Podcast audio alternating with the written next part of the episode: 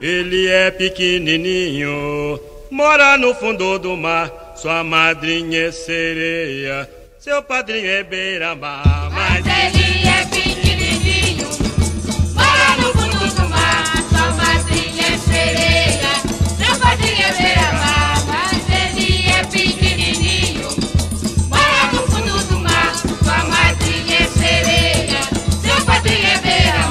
Só em 2002 é que os biólogos encontraram um espécime macho do polvo de manta.